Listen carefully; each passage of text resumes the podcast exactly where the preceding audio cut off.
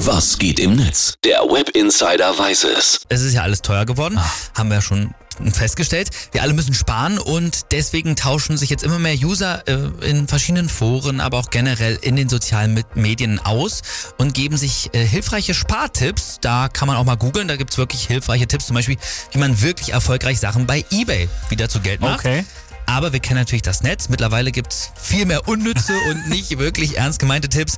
Und die zu lesen macht wirklich richtig Spaß. Gut, dann weiß ich, warum heute Morgen schon wieder so viel Zeit von dir im Netz draufgegangen ist. Ja. Äh, hast dich wieder mal gut damit aufgehalten. Ja, absolut.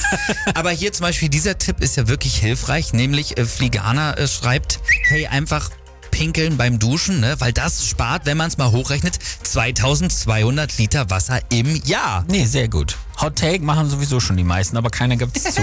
Stimmt. Dann, ähm, das war noch einer von diesen Spartipps, die wirklich was bringen.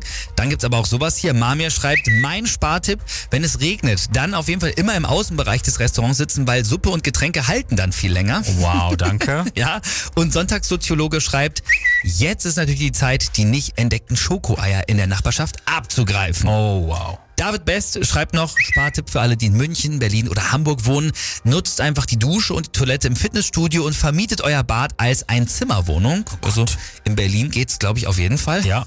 Und äh, Rudolf Hanebeck schreibt noch, ich gehe jetzt öfter mal zum Autohändler und mache dann eine Probefahrt, so kann ich wenigstens die Einkäufer erledigen. Sauber. Sehr gut. Also äh, da würde ich das Ganze an dieser Stelle gerne abbrechen, sagen, danke, diese Spartipps.